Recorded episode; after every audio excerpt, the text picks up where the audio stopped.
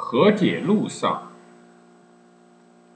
一九八五年十月九日，联邦总统冯·魏茨泽克在以色列向西奥多·赫茨尔墓敬献花环。耶路撒冷的山丘上微风阵阵，这让摄影师们很高兴，因为这样一来啊，那面一人大小的以色列国旗就能够完全展开。一名士兵把国旗举在风中，短袖衬衫勾勒出结实的肌肉，戴严的帽子让他的眼睛。免受强烈的阳光照射，脸上写满紧张和专注。他斜拄着这面两条蓝色线条中间夹着一颗大卫王之星的白色旗帜，没有让它降下来，而是悬在一块黑色方石的上方。这块坚实巨大的石头被一片低矮的树篱和一个花坛围在中间，这就是西奥多·赫茨尔之墓。威风阵阵，悬着国旗的墓前站着士兵。坦荡的山丘上没有任何的建筑。联邦德国总统李夏德。冯·魏斯德克就站在那里，这是他此次对这个犹太国进行国事访问的一部分。德国纳粹时期杀害了六百万犹太人，还有几百万人饱受身体和精神上的折磨，甚至余生都有可能精神创伤。西奥多·赫茨尔。被尊为以色列的精神之父。自1948年以来，这个国家一直是犹太人的希望之土。在这里，他们可以过着自由、有尊严的生活，不会受到迫害。德意志联邦总统在这里受到了热情友好的接待。以色列国家总统哈伊姆。赫尔佐格和耶路撒冷市市长特迪科勒克像迎接老朋友一样对他表示欢迎。以色列人看到他站在哭墙前，都争先恐后的向他打招呼。这时，李夏德·冯·惠斯德克在赫茨尔的墓前。敬献了花环。他穿着合身的深色西装，微微弯腰，保持着一贯的风格和体态，将花环靠着花岗石放下，整理了一下上面的丝带，然后停止动作。西奥多·赫茨尔是谁？首先，这位法学家兼记者是。一九零零年左右，维也纳典型的花花公子，长期混迹于咖啡厅的自由作家。他有一个愿望，但在那个时代，宏伟的愿景、离经叛道的想法，所有坐在维也纳咖啡厅中的年轻梦想家、粗制滥造的作家。和夸夸其谈的人都有。赫茨尔这个匈牙利籍的犹太人跟这些人不同，他的愿景最终得以成真，尽管不是在他的有生之年，而是在他死后几十年。西奥多·赫茨尔的远景就是犹太国，他也。以此命名了一本于1896年出版的书。赫茨尔深入研究了自己的犹太身份，在当时的维也纳知识分子群体中有一个普遍的现象：对个人兴趣很快就扩大到对大众命运的关注上。西奥多的研究也是一样，在他这里是犹太人。当时，在欧洲的犹太人中有一些关于宗教和民族归属关系的辩论。如果犹太教跟其他的教派一样，只是一种宗教的话，那么无论是谁都可以全心全意做犹太人的同时，成为德国人、法国人或匈牙利人。如果犹太宗教和犹太民族构成了一个不可分的整体，那么犹太人就会成为一个散落在。异国他乡的民族就不能够放弃有一天重回圣土的希望。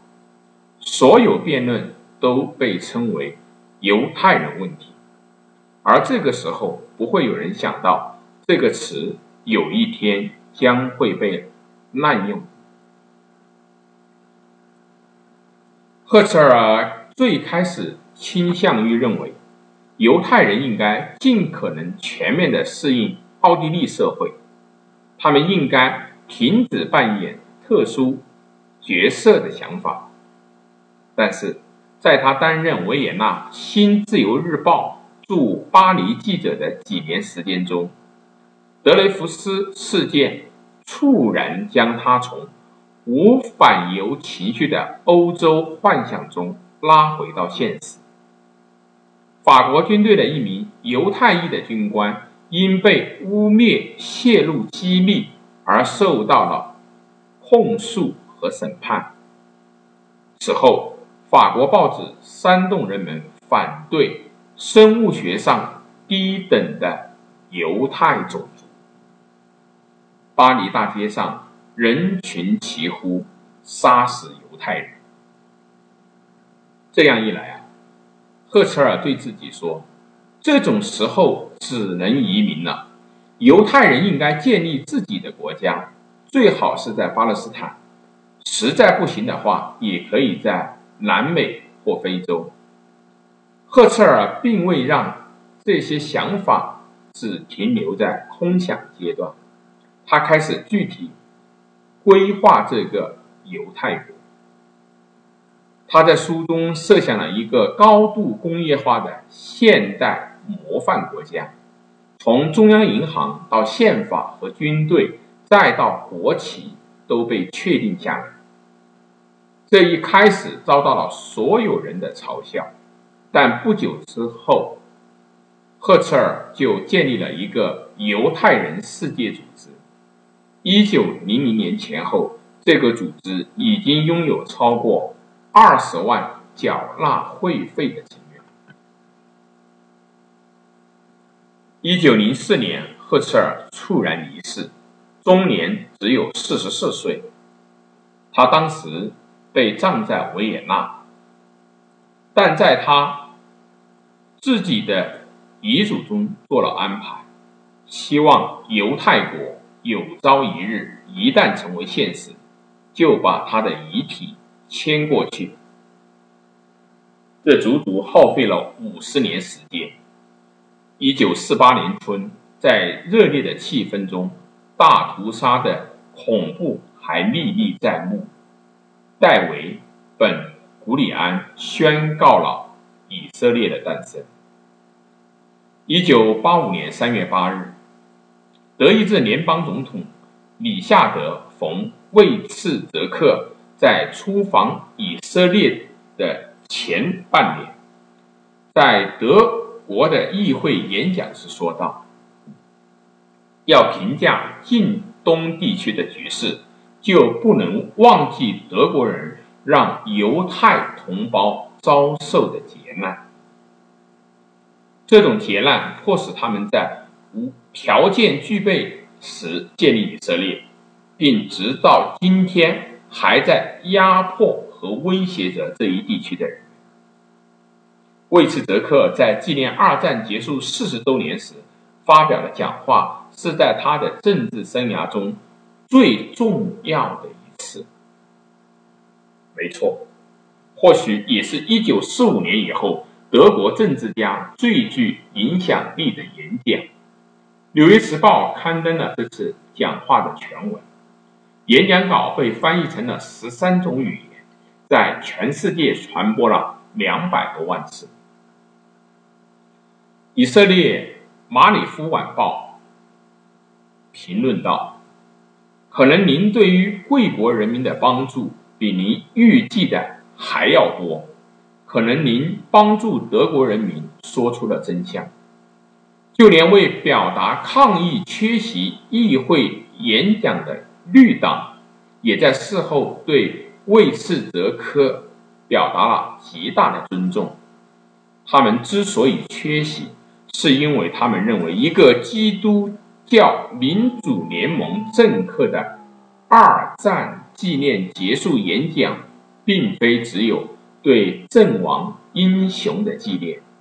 只有慕尼黑有人提出来尖锐的批评。基督教民主联盟的主席和巴伐利亚州州长弗朗茨·约瑟夫·斯特劳斯反对。永久把反思过去作为长期的社会赎罪的任务。魏茨泽克说出了什么真相？全体德意志人对第三帝国时期发生的事负有责任的真相。虽然真相虽早已为人所知，但是夏德冯魏茨泽克。打破了德国政治家长年以来的坏习惯。他们总是悄悄的暗示，尽可能把这个话题局限化，或者干脆绝口不提。联邦总统说：“对犹太人的民族谋杀是史无前例的，这是这一罪行的执行者。”只有寥寥数人，这一事件在公众眼前被屏蔽掉，但是每个德国人都能够对犹太同胞不得不遭受的一切感同身受，从冷漠无所谓到暗地里不容忍，再到公然的憎恨，在犹太教堂被烧毁。劫掠不断，大卫王之心受辱，权力被剥夺，人的尊严遭受到无休止的践踏之后，谁还能没有半点怀疑？任何人只要去听、去看、去了解，就不会忽视驱逐的列车。正隆隆向前，毁灭的方式和规模或许已超越了人类想象的极限。但事实上，很多人，就连我这一代人，没有参与这件事件的策划和执行的年轻人，也尝试着不去了解当时到底发生了什么，逃避良知的方式。有很多与己无关、避而不见或沉默。真相可能会让人痛苦、受到刺激。魏茨泽克在这次演讲之后，收到了六万多封联邦公民的来信，很多人表示赞同，很多人表表示气愤。但是真相也搭建了桥梁，在从以色列回德国的飞机上，以色列女教师耶尔古里也坐在总统的飞机上。他曾向这位国宾解释，因为德国的历史，他将不会再踏上这个国家的土地。李夏德冯魏茨德克邀请他到德国去。说他应该自己去了解这个国家，然后再做出评判。他很自然的应允下来。